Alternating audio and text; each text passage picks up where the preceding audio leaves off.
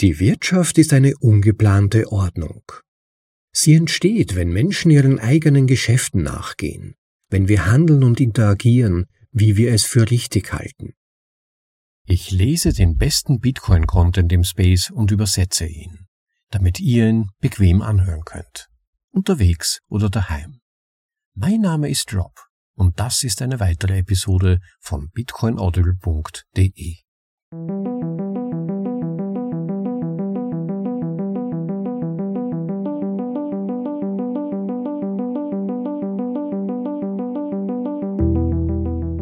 Willkommen zu Folge Nummer 145 von bitcoinaudible.de, dem Podcast mit den besten Artikeln aus dem Bitcoin Space für euch in die deutsche Sprache übersetzt und danach vorgelesen, zum bequemen Anhören, ob unterwegs oder daheim.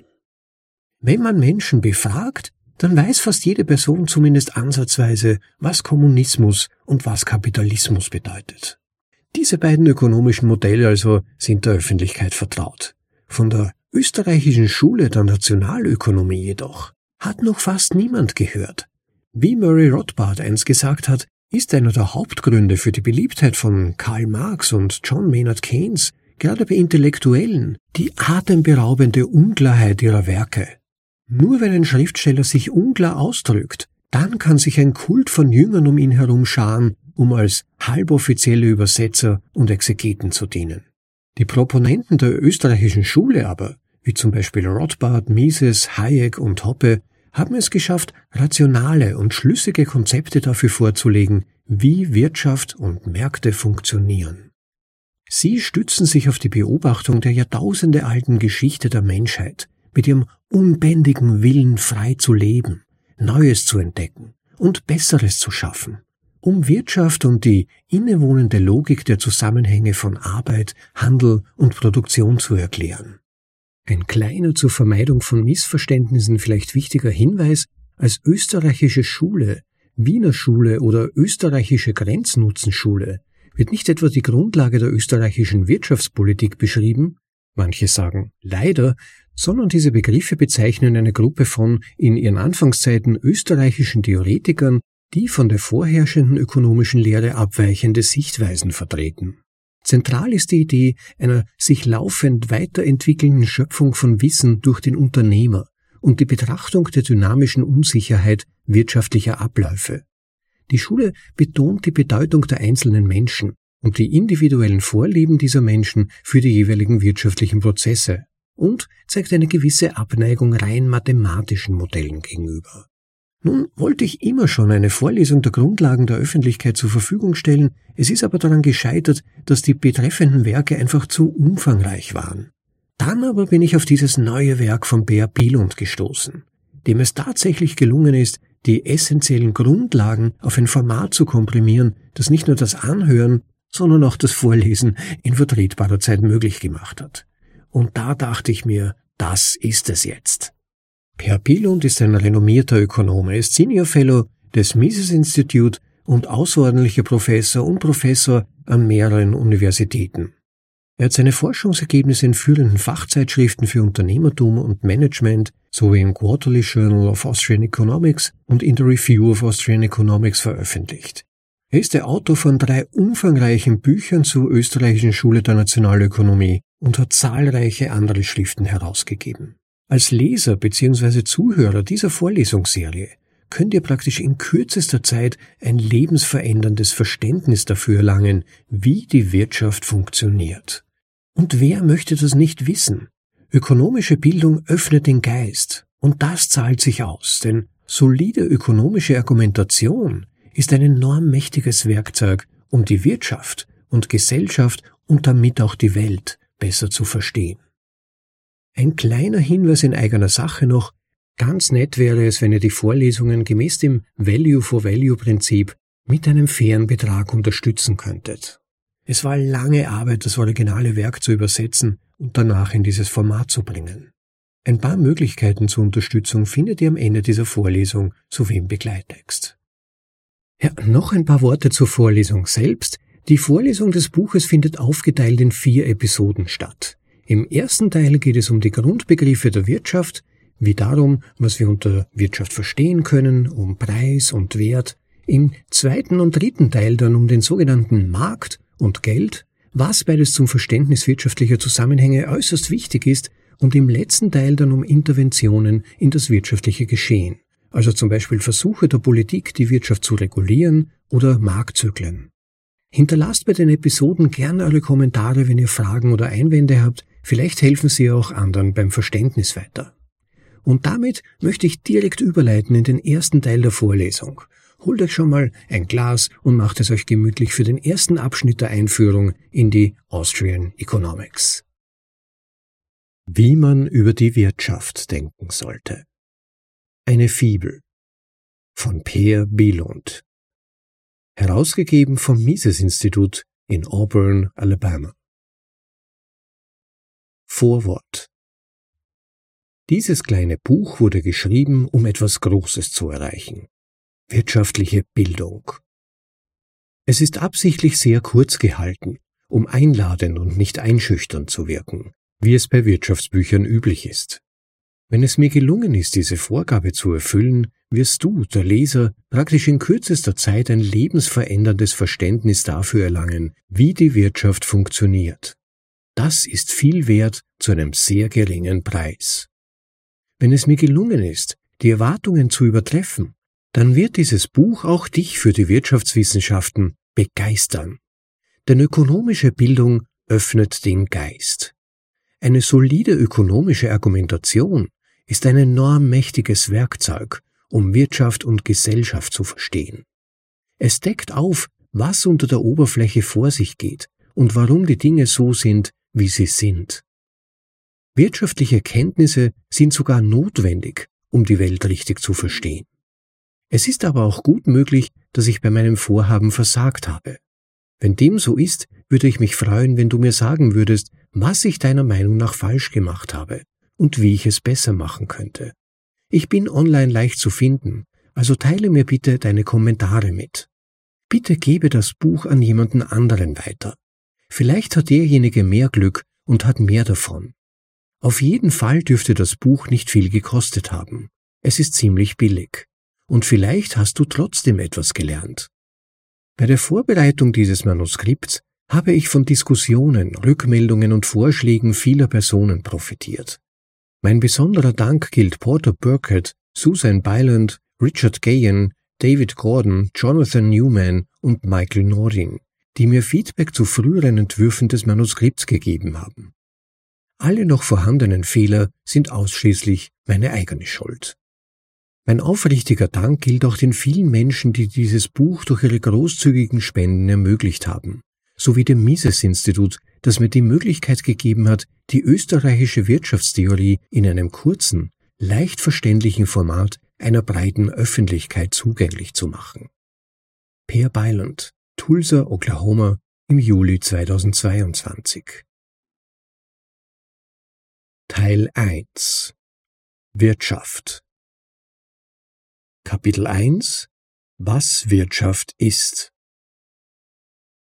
Wirtschaft ist ein spannendes Feld.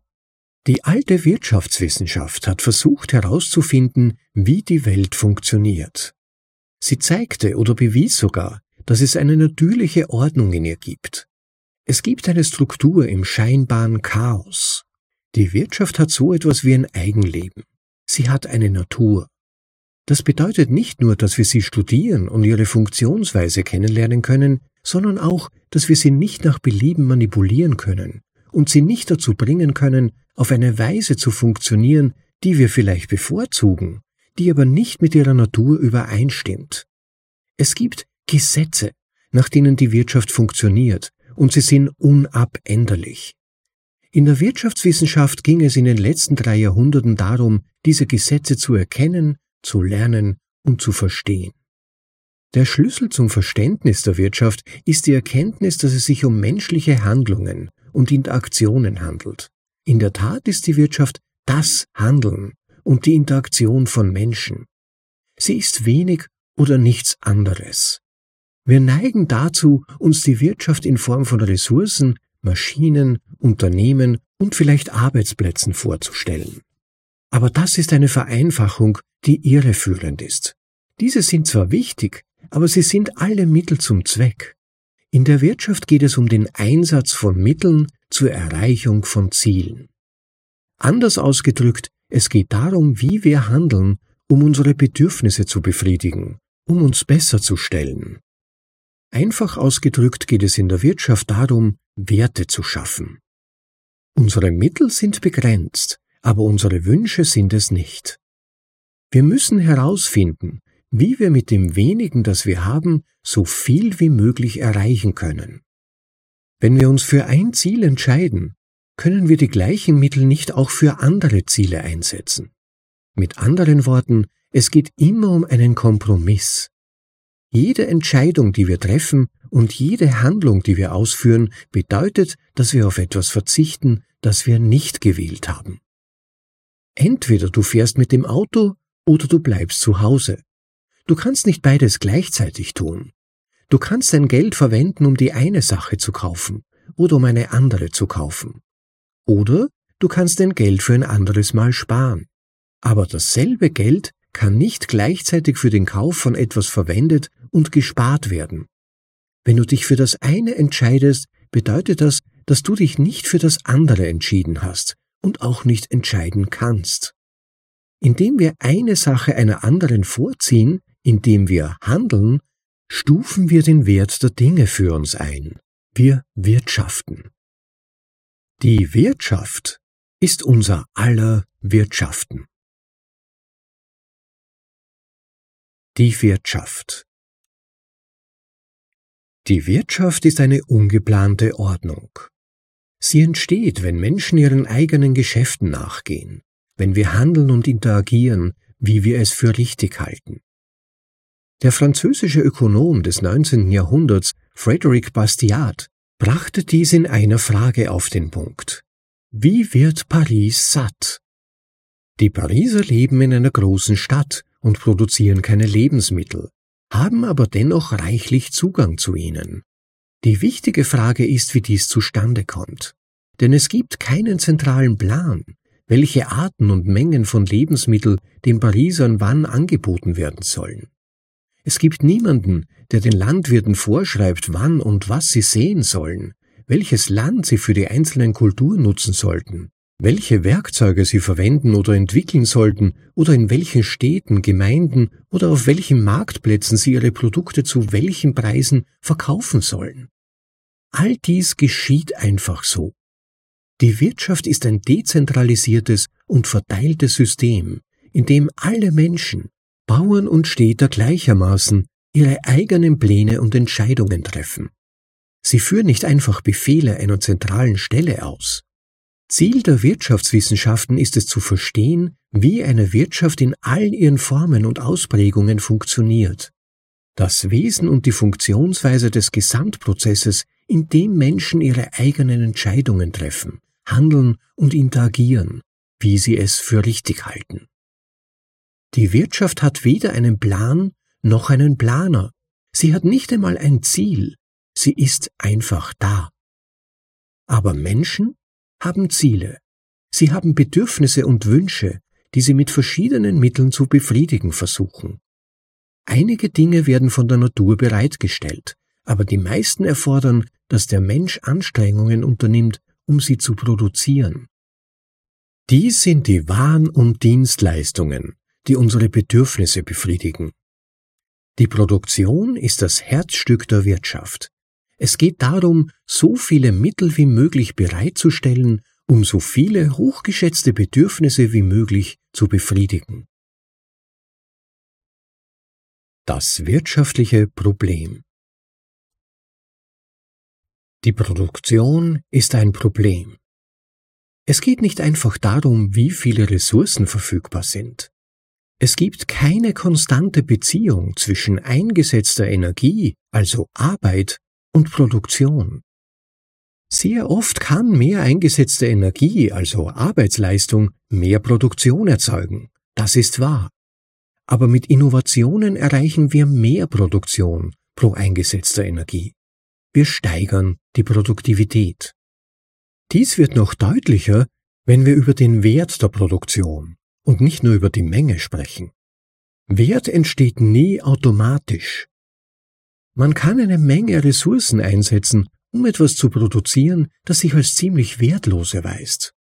Wenn ich ein Gemälde herstelle, wäre das erwartete Ergebnis von geringem Wert, egal wie viel Mühe ich mir gebe oder wie viel Farbe ich verwende. Die gleiche Leinwand und Farbe, die Vincent van Gogh verwendet hat, würde etwas von viel höherem Wert schaffen. Durch die Anbringung seiner Unterschrift auf meinem Bild würde der Wert meines Gemäldes steigen, aber meine Unterschrift auf seinem Bild würde seinen Wert mindern. Die einzige Beziehung, die zwischen Energieeinsatz und Produktion besteht, ist, dass Energie eingesetzt werden muss, um Produktion zu erzeugen. Wir können nicht etwas aus dem Nichts erschaffen. Das wirtschaftliche Problem ist nicht die Produktion an sich, sondern die Ökonomisierung der Produktion.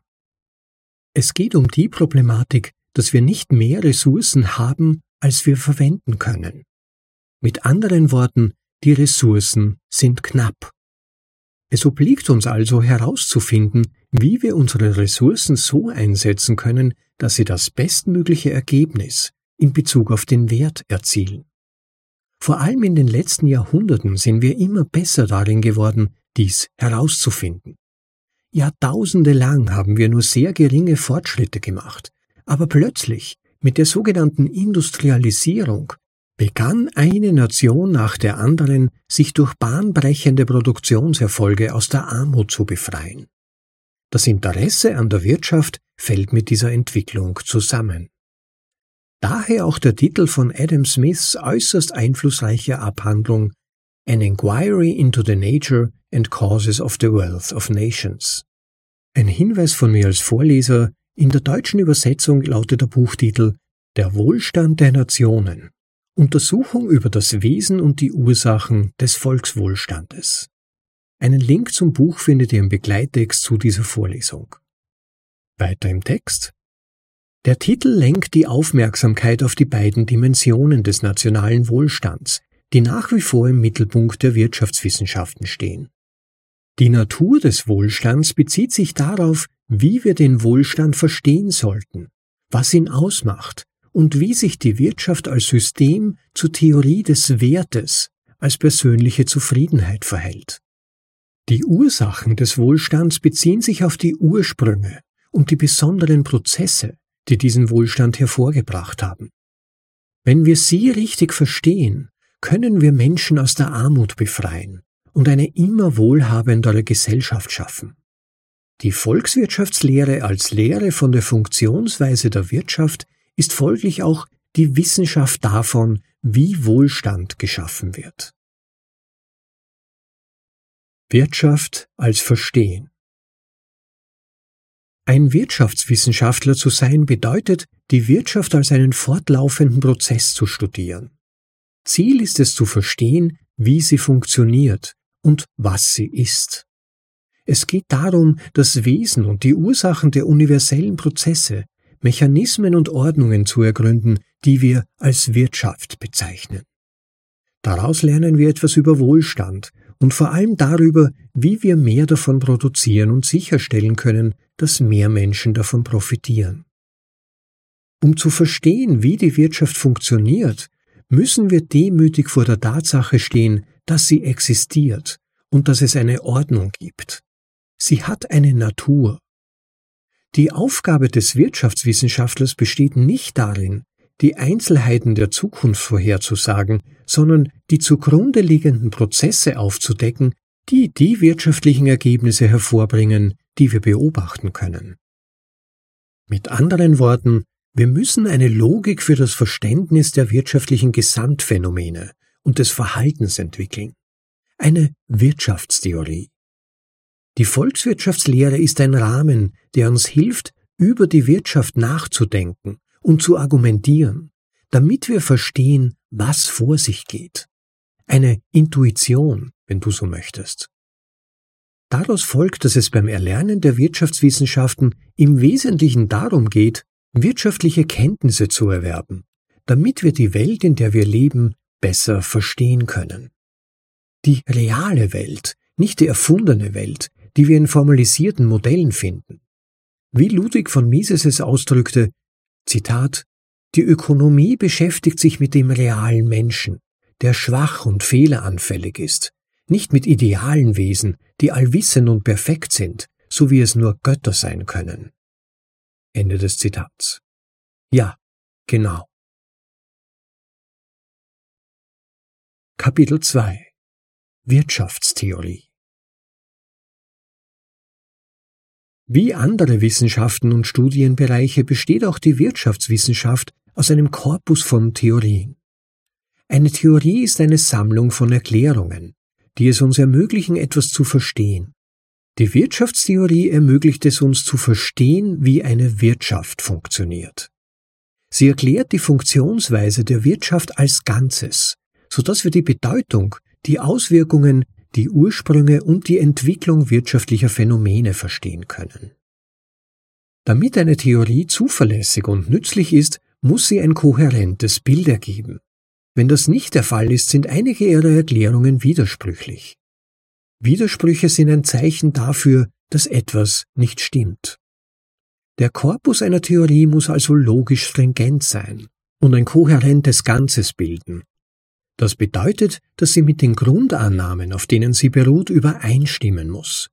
Sie muss den Grundprinzipien entsprechen. Es reicht jedoch nicht aus, ein kohärentes Ganzes auf der Grundlage von Grundprinzipien zu schaffen, wenn diese Grundprinzipien selbst fehlerhaft sind. Schließlich ist es möglich, eine in sich konsistente Theorie auf der Grundlage fehlerhafter Annahmen zu erstellen. Solche Systeme können sehr überzeugend wirken, weil sie konsistent sind, aber sie bieten dennoch kein wirkliches Verständnis, weil jede Erklärung von etwas abhängt, das nicht wahr und vielleicht nicht einmal vernünftig ist. Du würdest auch nicht über eine Brücke gehen wollen, die von einem Ingenieur entworfen wurde, der glaubt, dass Papier stärker ist als Eisen. Es spielt keine Rolle, wie genau die verwendeten Berechnungen sind oder wie ausgeklügelt die Konstruktion ist. Die Grundannahme ist falsch und deshalb ist die Brücke nicht zuverlässig. Sie kann das erwartete Gewicht nicht halten, selbst wenn alle Berechnungen korrekt sind. Dasselbe gilt für die Wirtschaftstheorie. Sie muss auf soliden Grundsätzen und zuverlässigen Annahmen beruhen. Damit eine Theorie das Funktionieren der Welt richtig erklären kann, muss sie in sich stimmig sein und auf wahren Annahmen beruhen. Eine Theorie kann nicht nur eines dieser Kriterien erfüllen und uns dennoch ein wirkliches Verständnis der Welt vermitteln. Sie muss beide Kriterien erfüllen. Der Startpunkt Die Wirtschaftswissenschaft basiert auf dem Konzept des menschlichen Handelns als zielgerichtetes Verhalten. Das heißt, wenn Menschen handeln, versuchen sie, etwas zu erreichen. Das bedeutet nicht, dass sie immer korrekt handeln oder das Richtige tun, was auch immer das sein mag. Aber es bedeutet, dass der Grund, warum sie versuchen, etwas zu erreichen, darin liegt, dass sie das erwartete Ergebnis in irgendeiner Weise schätzen. Was sie schätzen, warum sie es schätzen und ob es vernünftig oder rational ist, dies zu tun, ist irrelevant. Solche Dinge liegen außerhalb des Rahmens der Wirtschaftstheorie. Was zählt, ist, dass ihr Handeln durch das erwartete Ergebnis motiviert ist.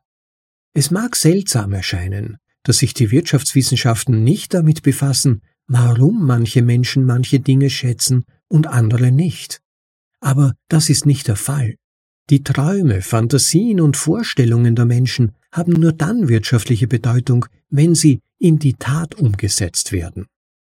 Wenn du einen Traum hast, den du nicht in die Tat umsetzt, lässt du ihn nicht Wirklichkeit werden. Er bleibt nur ein Traum. Der Traum selbst macht keinen Unterschied in der Welt. Das bloße Wünschen macht ihn nicht wahr. Handeln ist also ein ziemlich logischer Ausgangspunkt für die Untersuchung der sozialen Wirklichkeit. Durch das Handeln verändern wir die Welt. Das menschliche Handeln verstehen.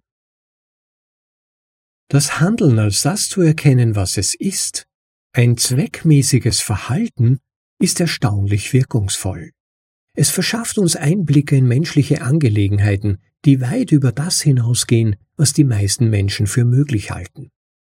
Tatsächlich hat der Wirtschaftswissenschaftler Ludwig von Mises gezeigt, dass sich aus diesem einfachen Konzept eine Wirtschaftstheorie ableiten lässt. Schauen wir uns an, was wir über die Welt lernen können, wenn wir uns mit der Bedeutung menschlichen Handelns befassen. Wir haben bereits darauf hingewiesen, dass Handlungen zu einem bestimmten Zweck erfolgen, der für den Handelnden sinnvoll ist. Wir wissen, dass Handlungen darauf ausgerichtet sind, etwas zu erreichen, ein Ergebnis, das der Handelnde als vorteilhaft betrachtet. Mit anderen Worten, Handlungen sind darauf ausgerichtet, etwas zu erreichen, das der Handelnde persönlich schätzt. Da die Akteure versuchen, etwas zu erreichen, folgt daraus, dass sie es noch nicht erreicht haben und Maßnahmen ergreifen, um besser dran zu sein, als sie es bereits sind. Daraus schließen wir, dass es Dinge gibt, die Akteure wollen, die sie nicht haben, von denen sie aber glauben, dass sie sie erreichen können, indem sie eine Handlung ausführen, von der sie glauben, dass sie ihre Situation verbessern würde. Mit anderen Worten, Handlungen sind grundsätzlich kausal. Wir handeln, weil wir glauben, dass wir eine bestimmte Veränderung herbeiführen können. Wir kommen auch zu dem Schluss, dass die Akteure glauben, dass ihre Handlung der beste oder einzige Weg ist, das Ergebnis zu erreichen. Warum sonst würden sie die Aktion durchführen? Die Tatsache, dass sie dies noch nicht getan haben, deutet darauf hin, dass sie sich entweder nicht der Möglichkeit bewusst waren, dass ihnen die Mittel fehlten, um zu handeln, oder dass sie andere Ziele höher bewertet haben. All dies deutet darauf hin, dass die Mittel nicht ausreichen, um alle Wünsche zu befriedigen, und dass der Akteur eine Wahl trifft.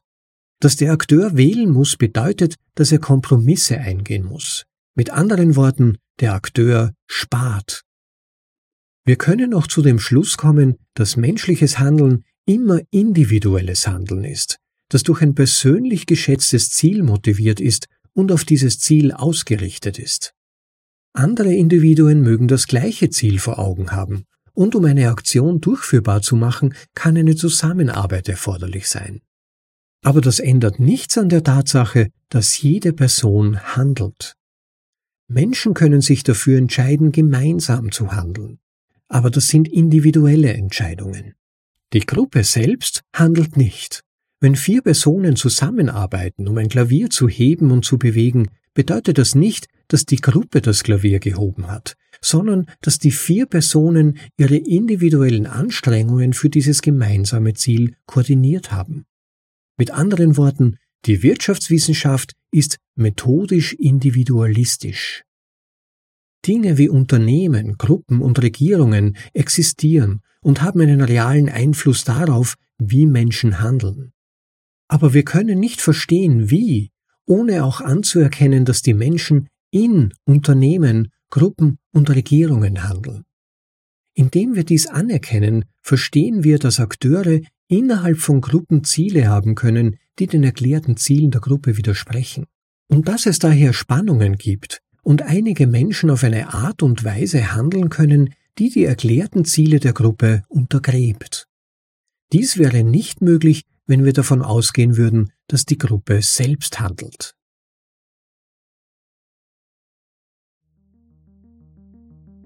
So, Zeit für eine ganz kurze Unterbrechung. Wir würden uns sehr über Likes auf diese Folge freuen, wenn sie dir gefällt. Besonders aber, wenn du den Podcast hier und in unserem YouTube-Channel abonnieren könntest. Damit hilfst du dabei, dass auch andere auf den Podcast aufmerksam werden können. Und es ist auch weniger wahrscheinlich, dass du selbst eine Folge, die dich interessieren könnte, verpasst. Und wer unseren Podcast wertschätzt und möchte, dass er trotz Werbungsfreiheit weiter existiert, vergiss bitte nicht darauf, uns einige Sites zu schicken. Value for Value. Gib bitte auch ein wenig Wert für meine Arbeit und Zeit zurück. Danke. Das Genie des Aktionsaxioms. Die Wirtschaftswissenschaften nutzen logische Argumente, um die Prozesse aufzudecken, die die Wirtschaft ausmachen, und sie erkennen an, dass die Motivation für Handlungen persönlich ist, dass Wert subjektiv ist. Die Subjektivität von Wert ermöglicht es den Ökonomen, eine realistische und zuverlässige Theorie darüber zu formulieren, die die Preise als Ergebnis persönlicher Bewertungen der Spanne, der Preisspanne erklärt. Da Individuen zwischen Handlungen wählen, müssen sie ihre Optionen abwägen. Sie tun dies subjektiv, auf der Grundlage des erwarteten Wertes, den sie vom Ergebnis der Handlung erwarten. Wir schätzen die Dinge nie an sich, sondern wegen der Befriedigung, die sie uns geben können. Ein Glas Wasser in der Wüste ist wahrscheinlich befriedigender als ein Glas Wasser, während wir zu Hause auf der Couch faulenzen. Und warum? Weil wir die Dinge nach der Befriedigung bewerten, die sie uns in der Situation, in der wir uns befinden, geben können. Wenn wir auf der Couch faulenzen, ist die größte Befriedigung, die wir aus einem Glas Wasser ziehen können, nicht annähernd so groß wie bei dem Versuch, in der Wüste hydriert und am Leben zu bleiben. Und je mehr wir von etwas haben, desto geringer ist die Befriedigung, wenn wir eine weitere Einheit davon verwenden. Tatsächlich wird jede Einheit von etwas mit der Zufriedenheit bewertet, die wir aus der letzten, marginalen Einheit ziehen können. Wenn wir also in irgendeiner Situation drei Gläser Wasser haben, schätzen wir jedes von ihnen weniger, als wenn wir nur zwei hätten, aber mehr, als wenn wir vier gehabt hätten. Denn der Wert eines jeden Glases ist die Befriedigung, die es uns verschafft, der niedrigste und marginale Wert. Deshalb verhalten wir uns unterschiedlich, je nachdem, wie viel wir von etwas haben und wie wichtig diese Dinge für uns sind welche Befriedigung wir uns von ihnen versprechen. Mit anderen Worten, Handeln verbietet die subjektiven Bewertungen in unserem Kopf, also unsere Einschätzungen der möglichen Ergebnisse unserer Handlungen, mit den Dingen, die außerhalb unseres Geistes existieren. Handeln ist die Brücke zwischen persönlichen Bewertungen, die nicht gemessen werden können, und den Ergebnissen in der realen Welt. Wenn wir das Handeln als Ausgangspunkt des wirtschaftlichen Denkens verstehen, stellt die Tatsache, dass der Wert subjektiv ist, kein Problem für das Verständnis der Produktion von Waren und Dienstleistungen und anderer wirtschaftlicher Phänomene dar. Wir müssen nicht wissen, was oder warum die Menschen Wert schätzen, sondern nur, dass sie es tun und dass sie entsprechend handeln. Alle wirtschaftlichen Phänomene, Ressourcenallokationen, Marktpreise, Konjunkturzyklen sind das Ergebnis menschlichen Handelns, das, wie wir wissen, immer zielgerichtet und wirtschaftlich ist. Die Aufgabe der Wirtschaftswissenschaften besteht daher darin, die Wirtschaft und alles, was sie mit sich bringt, aus der Perspektive der letzten Ursache zu verstehen, dem Handeln. Kapitel 3 wie man Wirtschaft betreibt. Den Wirtschaftswissenschaften wird oft vorgeworfen, sie seien ideologisch, weil sie freie Märkte fördern. Dies ist ein Missverständnis. Der freie Markt in der Wirtschaft ist ein Modell, ein analytisches Instrument. Er schließt komplizierende Umstände und Einflüsse aus und ermöglicht es uns, die wichtigsten wirtschaftlichen Phänomene für sich zu untersuchen, damit sie nicht mit anderen Effekten verwechselt werden. In den Wirtschaftswissenschaften sind wir daran interessiert, die Natur und die Beziehungen der wirtschaftlichen Kräfte zu verstehen. Mit anderen Worten, wir schließen Dinge aus, die die Wirtschaft behindern, wie zum Beispiel Vorschriften, die das Verhalten der Menschen und damit die wirtschaftlichen Ergebnisse beeinflussen. Das Ergebnis ist eine Wirtschaft, in der nur wirtschaftliche Kräfte im Spiel sind, ein freier Markt. Das Modell des freien Marktes dient demselben Zweck wie die Untersuchung von Objekten im freien Fall in der Physik. Das Modell des freien Falls schließt Dinge wie den Luftwiderstand aus, um die Auswirkungen der Gravitationskraft zu untersuchen. Es wäre nicht möglich, die Schwerkraft zu untersuchen, ohne sie von anderen Kräften zu trennen, die ebenfalls auf Objekte einwirken und die Wirkung der Schwerkraft verstärken oder mindern können. In der Wirtschaftswissenschaft wird das Modell des ungehinderten oder freien Marktes auf dieselbe Weise verwendet, um die wirtschaftlichen Kräfte ohne den Einfluss anderer Dinge zu untersuchen. Wir müssen wissen, wie die Wirtschaft selbst funktioniert, bevor wir Einflüsse auf sie untersuchen können.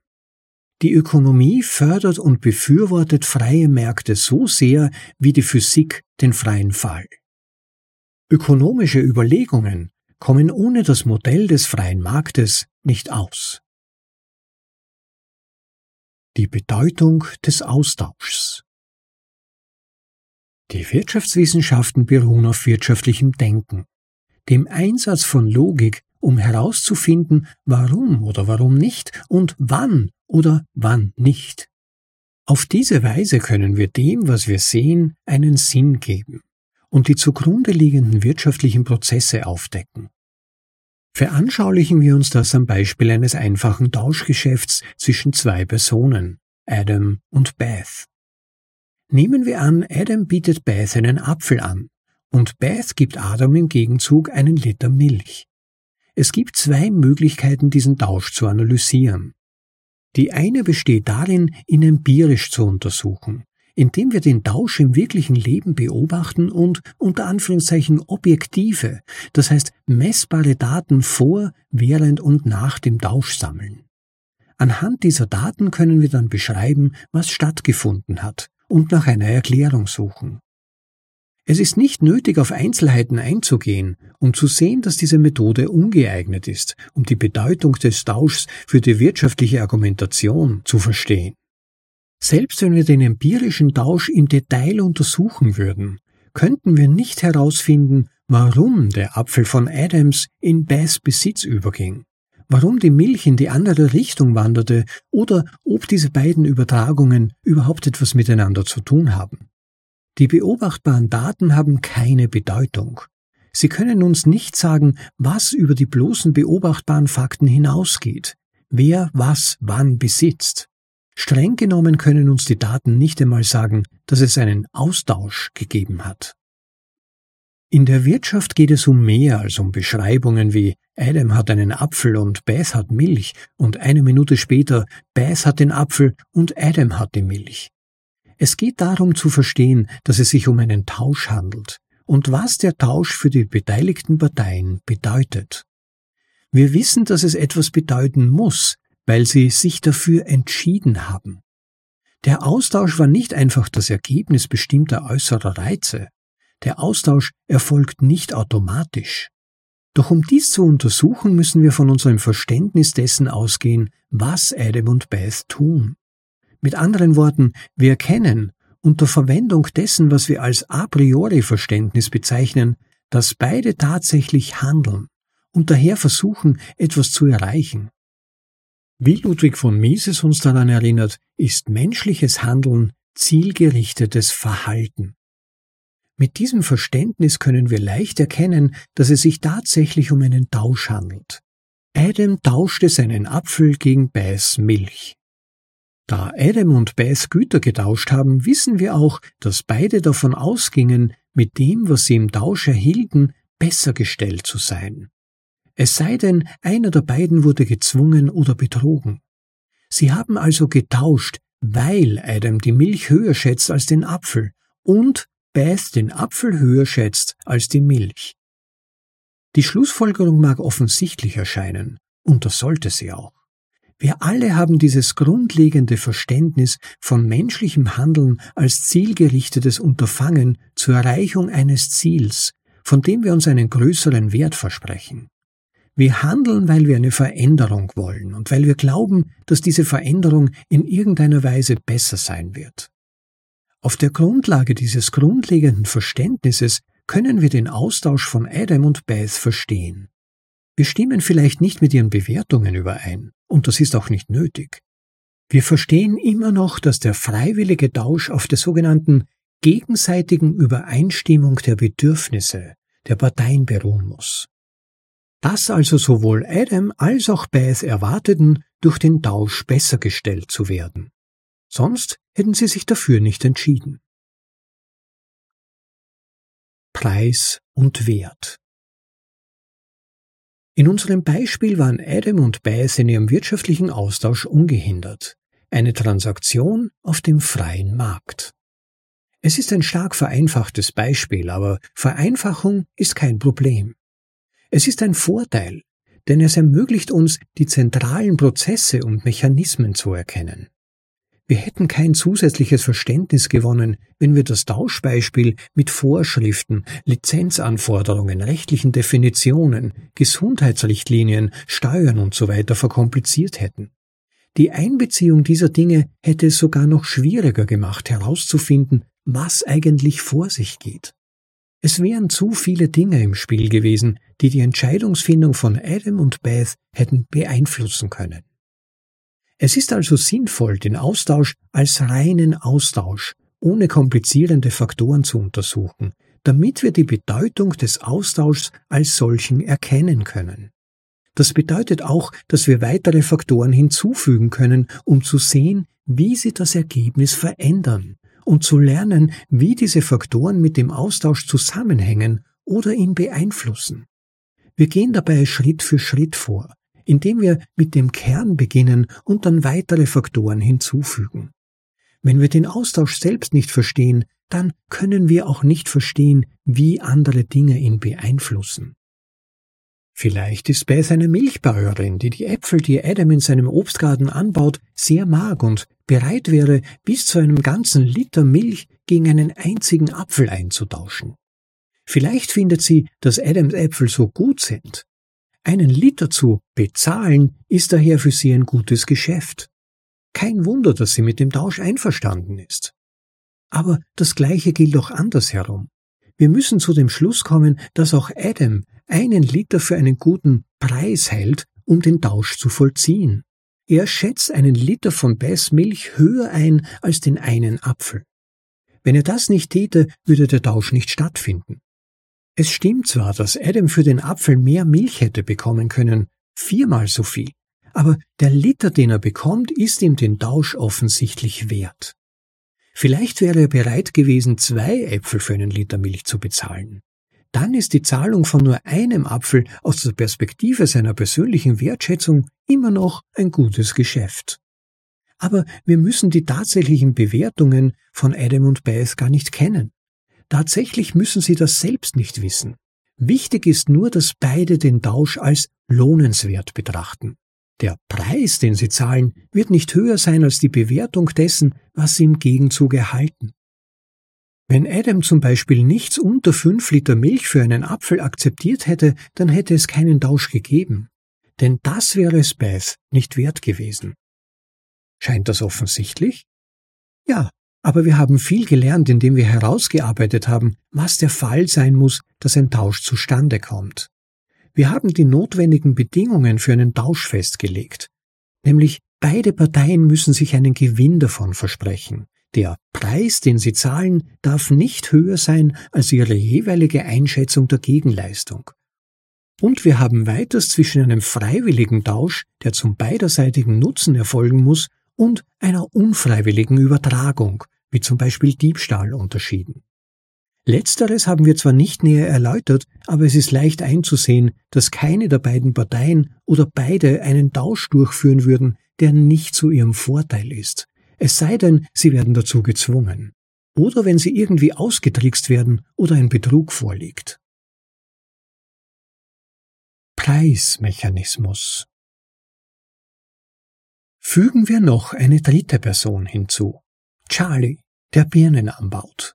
Beth ist von dieser köstlichen Neuheit begeistert und tauscht gerne ihre gesamte Milch gegen einen ganzen Korb Birnen ein. Das sind drei Liter für 15 Birnen. Dann kommt Adam vorbei und versucht, den gestrigen Tausch mit Beth zu wiederholen, aber Beth hat bereits keine Milch mehr. Am nächsten Tag besucht Adam Beth früher, um eine Chance zu haben, Milch zu kaufen, bevor Charlie alles davon bekommt. Beth mag Charlies Birnen lieber als Äpfel, aber Adam sagt, er sei bereit, Beth zwei Äpfel für einen Liter Milch anzubieten. Da sie mit ihrer Milch nun doppelt so viele Äpfel kaufen kann wie vorher, überlegt sie es sich. Dieses einfache Beispiel gibt nun Aufschluss darüber, wie der Preismechanismus funktioniert. Preise sind Tauschverhältnisse. Sie werden nicht willkürlich festgelegt, sondern durch die Bewertung der verschiedenen Güter durch die Menschen. Wir können sehen, dass es Grenzen gibt, wo die Preise enden könnten. Bestgrenze liegt bei einem Liter Milch pro Apfel. Sie glaubt nicht, dass es sich lohnen würde, mehr zu bezahlen. Aber mit der neuen Möglichkeit, Birnen zu tauschen, ist es für Beth nicht mehr lohnenswert, Äpfel zu kaufen, auch nicht zum Preis von einem Liter Milch. Das zeigt sich daran, dass sie gestern nur Birnen gekauft hat. Ihre Bewertung eines Apfels mag sich nicht geändert haben, aber sie schätzt das Angebot, das sie für Birnen bekommen kann, höher ein. Unsere Kaufentscheidungen beruhen auf solchen Wertvergleichen. Sie sind relativ. Wir streben nach dem, was wir am meisten schätzen. Und die Preise, die wir zahlen, werden durch unsere Bewertung dessen, was wir bekommen, und durch das, was wir als Bezahlung anbieten, begrenzt. Anhand dieses Beispiels können wir ermitteln, wie die Tauschverhältnisse, also Preise, zwischen Äpfeln, Birnen und Milch auf dem freien Markt aussehen würden, wenn Adam, Beth und Charlie ihre aktuellen Bewertungen zugrunde legen. Für Beth lohnt es sich, einen Liter Milch gegen einen Apfel einzutauschen. Aber nicht, wenn sie fünf Birnen für einen Liter Milch bekommen kann. Das ist für sie ein besseres Geschäft. Adam bietet nun zwei Äpfel für jeden Liter Milch an was Beth in Erwägung zieht.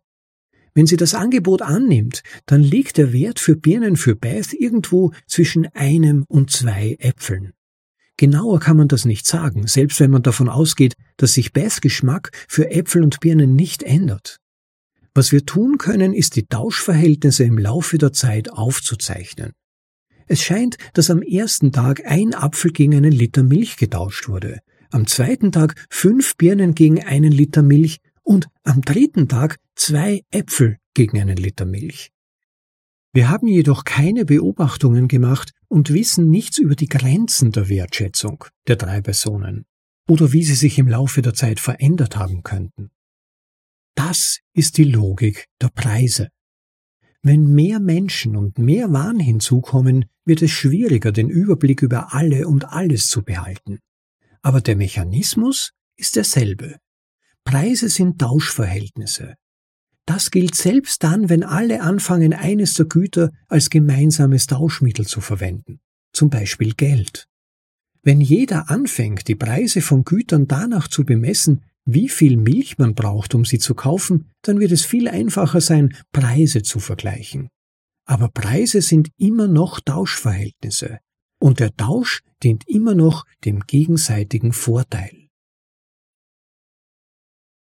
Die Schritt-für-Schritt-Methode.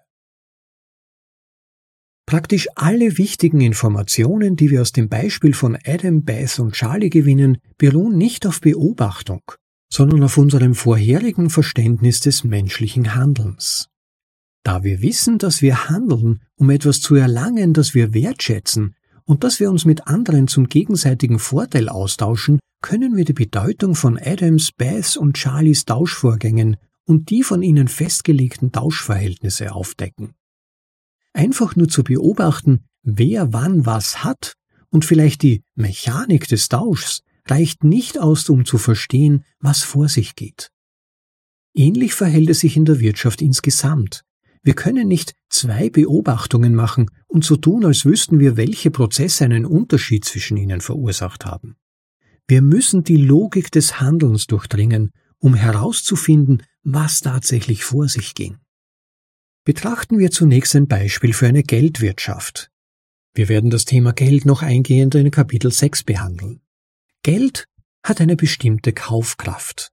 Wir brauchen bestimmte Mengen, um verschiedene Arten von Waren zu kaufen. Viele Ökonomen, sowohl in der Vergangenheit als auch in der Gegenwart, würden zu Recht behaupten, dass das Geldangebot, also wie viel Geld zur Verfügung steht, die Preise von Waren beeinflusst. Wenn neues Geld geschaffen wird, gibt es mehr Geld, um die gleiche Anzahl von Waren zu kaufen, sodass die Geldpreise tendenziell steigen. Wenn die Anzahl der Güter, die gekauft werden können, gleich bleibt, aber die Geldmenge sinkt, dann ist es schwieriger an Geld zu kommen und die Geldpreise fallen tendenziell. Dies bedeutet jedoch nicht, dass wir daraus schließen können, dass es eine proportionale Beziehung zwischen Geldmenge und Warenpreisen gibt. Eine Verdoppelung des Geldangebots führt nicht zu einer Verdoppelung aller Preise. Selbst wenn wir auf magische Weise über Nacht alles Geld verdoppeln würden, so dass die Menschen am nächsten Tag aufwachen und feststellen, dass sich die Geldmenge auf jedem Bankkonto, in jeder Brieftasche und in jeder Matratze verdoppelt hat, könnten wir immer noch nicht sagen, dass sich die Preise aller Waren verdoppeln würden. Warum nicht? Weil die Menschen nicht auf die gleiche Weise oder zur gleichen Zeit auf die Verdoppelung ihres Gelds reagieren. Die neuen Preise werden, genau wie die alten, von den Handlungen der Menschen bestimmt. Für eine korrekte wirtschaftliche Argumentation müssen wir die Logik Schritt für Schritt durchgehen, um die Veränderungen, die im Laufe der Zeit und nacheinander auftreten, vollständig zu berücksichtigen. Wir wissen, dass Preise Tauschverhältnisse sind, die durch Angebot, also wie viel zum Verkauf angeboten wird, und Nachfrage, also wie viel die Leute zu kaufen bereit sind, bestimmt werden. Eine Verdoppelung des Bargeldbestands einer Person bedeutet jedoch nicht, dass sie die gleichen Waren doppelt kaufen wird. Stattdessen wird sie immer die Güter kaufen, die ihre Bedürfnisse im Vergleich zu den anderen verfügbaren Gütern am besten befriedigen. Anders ausgedrückt, wenn die Menschen zwei Kilo Butter gekauft haben, bevor sich ihr Bargeld verdoppelt hat, gibt es keinen Grund für uns zu erwarten, dass sie vier Kilo Butter kaufen werden. Es ist wahrscheinlicher, dass es andere Güter gibt, die ihre Bedürfnisse mehr befriedigen würden als ein drittes und ein viertes Kilo Butter. Und sie würden dann handeln und diese stattdessen kaufen. Schließlich gibt es einen Grund dafür, dass sie das dritte Kilo Butter nicht schon vorher gekauft haben. Wie wir gelernt haben, werden Individuen in jeder Situation die Ziele verfolgen, die sie für am wertvollsten halten. So wie Beth im Beispiel zuvor Birnen den Äpfeln vorzog und dann Äpfel den Birnen, als Adam ihr ein besseres Angebot machte. Menschen, die mit mehr Geld aufwachen, werden die Anschaffungen tätigen, von denen sie glauben, dass sie ihnen am meisten bringen. Manche kaufen einfach mehr vom Gleichen, andere kaufen zusätzlich zu dem, was sie normalerweise kaufen, und wieder andere kaufen ganz andere Dinge. Dies bedeutet, dass sich die Nachfrage nach den zum Verkauf angebotenen Gütern unterschiedlich verändert. Bei einigen Gütern steigt die Nachfrage, bei anderen sinkt sie, und bei wieder anderen ändert sich nichts oder nur wenig. Dadurch ändern sich ihre Marktpreise. Eine erhöhte Nachfrage lässt die Preise einiger Waren steigen und umgekehrt. Die Einzelnen handeln nicht immer zur gleichen Zeit, Einige handeln früher und bevor die Preise angepasst wurden, was bedeutet, dass sich ihre Kaufkraft angesichts der Warenpreise tatsächlich verdoppelt hat. Ihre tatsächlichen Käufe, also ihre Nachfrage, werden die Preise der von ihnen gekauften Güter beeinflussen, was bedeutet, dass diejenigen, die später handeln, mit höheren Preisen für die Güter konfrontiert sein können, die die früheren Akteure gekauft haben. Die Preise werden durch die Handlungen der Menschen bestimmt, nicht durch eine mathematische Formel. Stelle dir vor, die oben genannten Personen hätten früh gehandelt, aber mit ihrem zusätzlichen Geld keine weiteren zwei Kilo Butter gekauft. Stattdessen geben sie es für Süßigkeiten aus. Das bedeutet, dass diese Süßigkeiten bereits verkauft sind, wenn die später Handelnden sie kaufen wollen. Die Süßigkeiten, die noch zum Verkauf stehen, sind knapper und der umsichtige Ladenbesitzer könnte den Preis erhöhen, um von dieser plötzlichen Zunahme der Nachfrage zu profitieren. Infolgedessen werden die späteren Akteure mit einer anderen Preissituation konfrontiert als die früheren Akteure, wobei einige Preise höher sind und andere nicht. Einige sind vielleicht niedriger, als sie es sonst gewesen wären. Ihre Handlungen werden von den spezifischen Austauschverhältnissen abhängen, mit denen sie konfrontiert sind, aber es gibt keinen Grund zu der Annahme, dass sich die Handlungen der Menschen insgesamt auf mysteriöse Weise so ausgleichen, dass alle Preise am Ende genau doppelt so hoch sind wie am Vortag. Wir können nur zu dem Schluss kommen, dass die Preise insgesamt tendenziell steigen werden, weil es mehr Geld, aber nicht mehr Waren gibt. Aber die Preise aller Güter steigen nicht proportional zum Geldangebot. Diese schrittweise Analyse zeigt, dass die allgemeine Schlussfolgerung, dass eine Verdoppelung der Geldmenge alle Preise verdoppelt, verfrüht und unbegründet ist. Die Preise passen sich ungleichmäßig und zu unterschiedlichen Zeiten an. Folglich wäre es ein Fehler zu sagen, dass Geld in der Wirtschaft neutral ist. Selbst magisches Geld ist nicht neutral. Wirtschaft als Sozialwissenschaft Die schrittweise Analyse des wirtschaftlichen Denkens verdeutlicht einen wesentlichen Unterschied zwischen Sozialwissenschaften wie den Wirtschaftswissenschaften und Naturwissenschaften wie der Chemie oder Geologie. Wir können uns einfach nicht auf die Beobachtung und Messung verlassen, um soziale Phänomene zu verstehen, und wir können uns auch nicht auf statistische Analysen oder Aggregate verlassen. Es ist notwendig, die Wirtschaft als einen Prozess, ein sich entwickelndes, komplexes, adaptives System zu betrachten und die Logik Schritt für Schritt durchzugehen, um die Prozesse, um die tatsächlichen Auswirkungen, die sich im Laufe der Zeit ergeben, aufzudecken. Das bedeutet, dass die Theorie in den Sozialwissenschaften eine spezifische Rolle und Bedeutung hat, die sich von ihrer Verwendung in den Naturwissenschaften unterscheidet. Die Theorie geht der Beobachtung voraus und ermöglicht es uns, dem, was wir sehen, einen Sinn zu geben und nicht andersherum. Die Theorie bietet uns einen Rahmen, um zu verstehen, was wir sehen, indem sie die zugrunde liegenden Prozesse aufdeckt aber sie kann nicht verwendet werden, um genaue Ergebnisse vorherzusagen. Um wie in den Naturwissenschaften Vorhersagen treffen zu können, müssen wir die tatsächlichen subjektiven Bewertungen der Menschen kennen, sehen, was sie sehen und wissen, wie sie ihre Situation verstehen. Aber nichts davon ist uns als Beobachter zugänglich. Folglich ist die Sozialwissenschaft und damit auch die Wirtschaftswissenschaft notwendigerweise in einem anderen Sinne theoretisch als die Naturwissenschaften. Theorie umfasst das, was sich logisch aus menschlichem Handeln ableiten lässt. Es ist unsere Erklärung aller sozialen Phänomene auf der Grundlage unseres Verständnisses dessen, was es bedeutet, zu handeln.